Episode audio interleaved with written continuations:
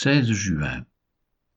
Deux Rois chapitre 2, Jérémie chapitre 35, Hébreux chapitre 7. Deux Rois chapitre 2 Lorsque l'Éternel fit monter Élie au ciel dans un tourbillon, Élie partait de Gilgal avec Élisée.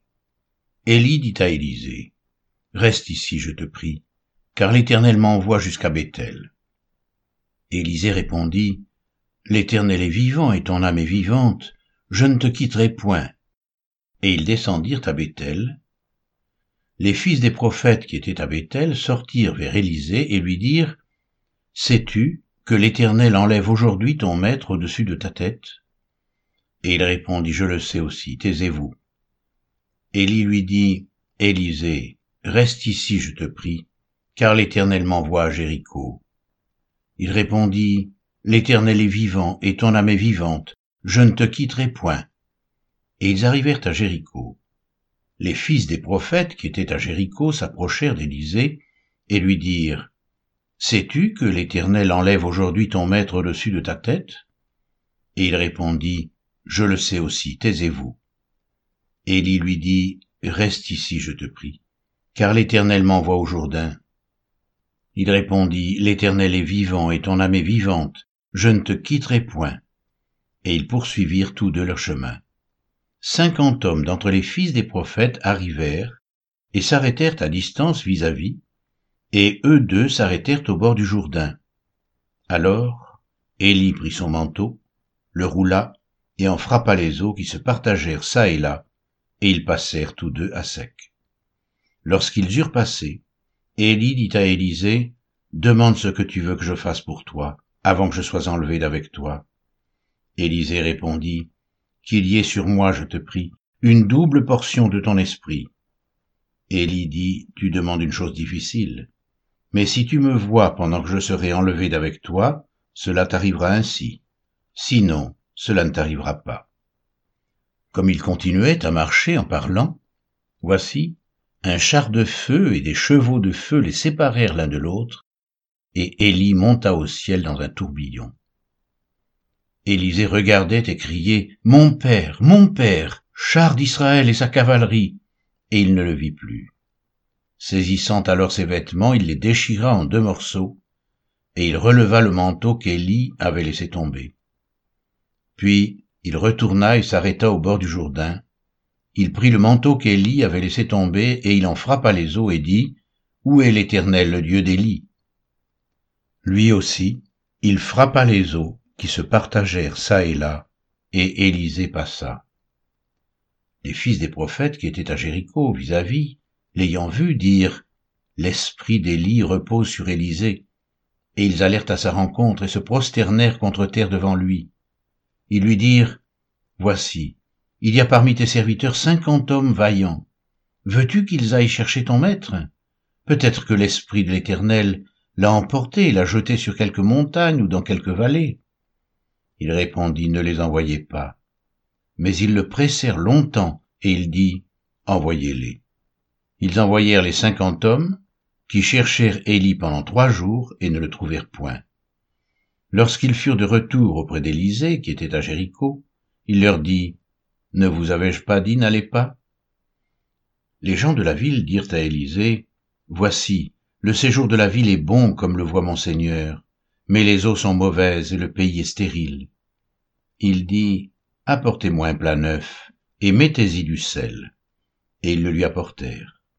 Il alla vers la source des eaux, et il y jeta du sel et dit, ainsi parle l'Éternel. J'assainis ces eaux. Il n'en proviendra plus ni mort ni stérilité. Et les eaux furent assainies jusqu'à ce jour, selon la parole qu'Élisée avait prononcée. Il monta de là à Bethel, et comme il cheminait à la montée, des adolescents sortirent de la ville et se moquèrent de lui. Ils lui disaient Monte, chauve, monte, chauve. Il se retourna pour les regarder, et il les maudit au nom de l'Éternel.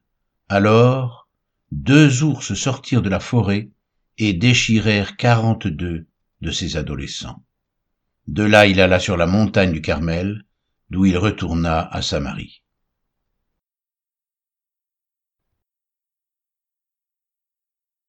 Jérémie chapitre 35 La parole fut adressée à Jérémie de la part de l'Éternel au temps de Joachim, fils de Josias, roi de Juda, en ces mots. Va à la maison des Récabites et parle-leur. Tu les conduiras à la maison de l'Éternel, dans une des chambres, et tu leur offriras du vin à boire. Je pris Jaazania, fils de Jérémie, fils de Abazinia, ses frères, tous ses fils et toute la maison des Récabites, et je les conduisis à la maison de l'Éternel, dans la chambre des fils de Hanan, fils de Jigdalia, homme de Dieu, près de la chambre des chefs, au-dessus de la chambre de Maaséja, fils de Shalom, garde du seuil. Je mis devant les fils de la maison des Récabites des coupes pleines de vin et des calices, et je leur dis, Buvez du vin. Mais ils répondirent, Nous ne buvons pas de vin, car Jonadab, fils de Récab, notre père, nous a donné cet ordre, Vous ne boirez jamais de vin, ni vous, ni vos fils, et vous ne bâtirez point de maison, vous ne sèmerez aucune semence, vous ne planterez point de vigne, et vous n'en posséderez point, mais vous habiterez sous des tentes toute votre vie, afin que vous viviez longtemps dans le pays où vous êtes étrangers. Nous obéissons à tout ce que nous a prescrit Jonadab, fils de Récab, notre père. Nous ne buvons pas de vin pendant toute notre vie, nous, nos femmes, nos fils et nos filles, nous ne bâtissons point de maison pour nos demeures, et nous ne possédons ni vignes, ni champs, ni terres ensemencées. Nous habitons sous les tentes et nous suivons et pratiquons tout ce que nous a prescrit Jonadab notre père. Lorsque Nebuchadnezzar, roi de Babylone, est monté contre ce pays, nous avons dit, Allons, retirons-nous à Jérusalem, loin de l'armée des Chaldéens et de l'armée de Syrie. C'est ainsi que nous habitons à Jérusalem. Alors, la parole de l'Éternel fut adressée à Jérémie en ces mots. Ainsi parle l'Éternel des armées, le Dieu d'Israël. Va, et dis aux hommes de Juda et aux habitants de Jérusalem, Ne recevrez-vous pas instruction pour obéir à mes paroles, dit l'Éternel? On a observé les paroles de Jonadab, fils de Récab, qui a ordonné à ses fils de ne pas boire du vin, et ils n'en ont point bu jusqu'à ce jour, parce qu'ils ont obéi à l'ordre de leur père. Et moi, je vous ai parlé, je vous ai parlé dès le matin, et vous ne m'avez pas écouté. Je vous ai envoyé tous mes serviteurs, les prophètes. Je les ai envoyés dès le matin pour vous dire que chacun revienne de sa mauvaise voie. Amendez vos actions, n'allez pas après d'autres dieux pour les servir, et vous resterez dans le pays que j'ai donné à vous et à vos pères. Mais vous n'avez pas prêté l'oreille, vous ne m'avez pas écouté. Oui, les fils de Jonadab, fils de Récab, observent l'ordre que leur a donné leur père et ce peuple ne m'écoute pas. C'est pourquoi ainsi parle l'Éternel, le Dieu des armées, le Dieu d'Israël. Voici, je vais faire venir sur Juda et sur tous les habitants de Jérusalem tous les malheurs que j'ai annoncés sur eux, parce que je leur ai parlé et qu'ils n'ont pas écouté, parce que je les ai appelés et qu'ils n'ont pas répondu. Et Jérémie dit à la maison des Récabites, Ainsi parle l'Éternel des armées, le Dieu d'Israël parce que vous avez obéi aux ordres de Jonadab votre père, parce que vous avez observé tous ses commandements et fait tout ce qu'il vous a prescrit, à cause de cela, ainsi parle l'Éternel des armées, le Dieu d'Israël, Jonadab, fils de Récab, ne manquera jamais de descendants qui se tiennent en ma présence.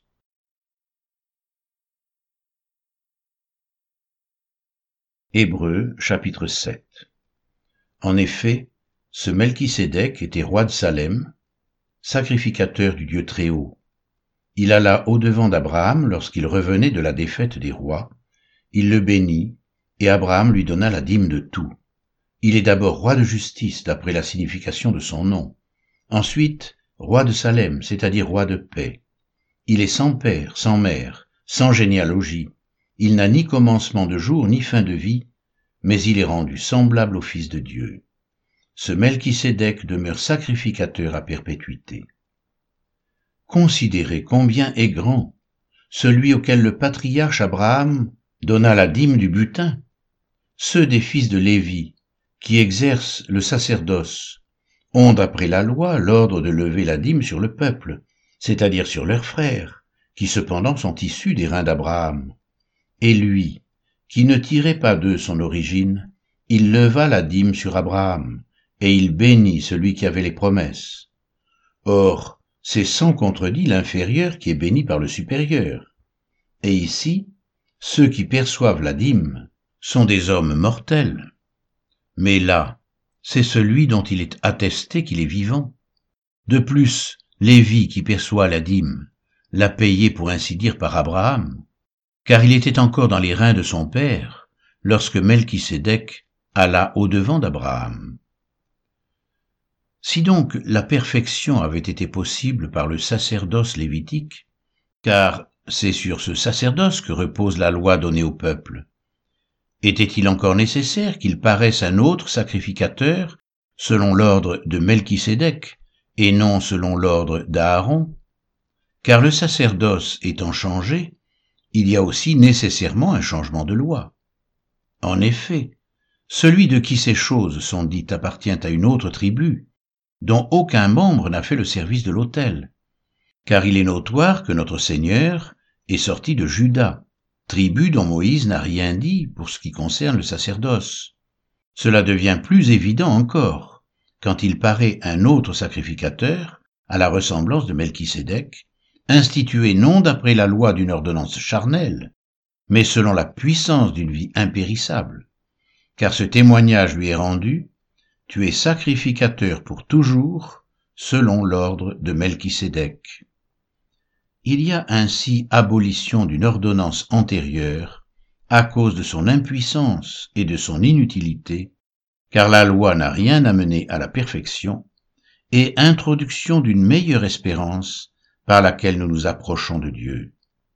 Et cela n'a pas eu lieu sans serment, car les Lévites sont devenus sacrificateurs sans serment, mais Jésus l'est devenu avec serment, par celui qui lui a dit, Le Seigneur a juré et il ne se repentira pas.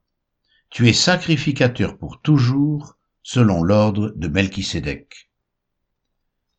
Jésus est par cela même le garant d'une alliance plus excellente. De plus, il y a eu des sacrificateurs en grand nombre parce que la mort les empêchait d'être permanents. Mais lui, parce qu'il demeure éternellement, possède un sacerdoce qui n'est pas transmissible. C'est aussi pour cela qu'il peut sauver parfaitement ceux qui s'approchent de Dieu par lui, étant toujours vivants pour intercéder en leur faveur.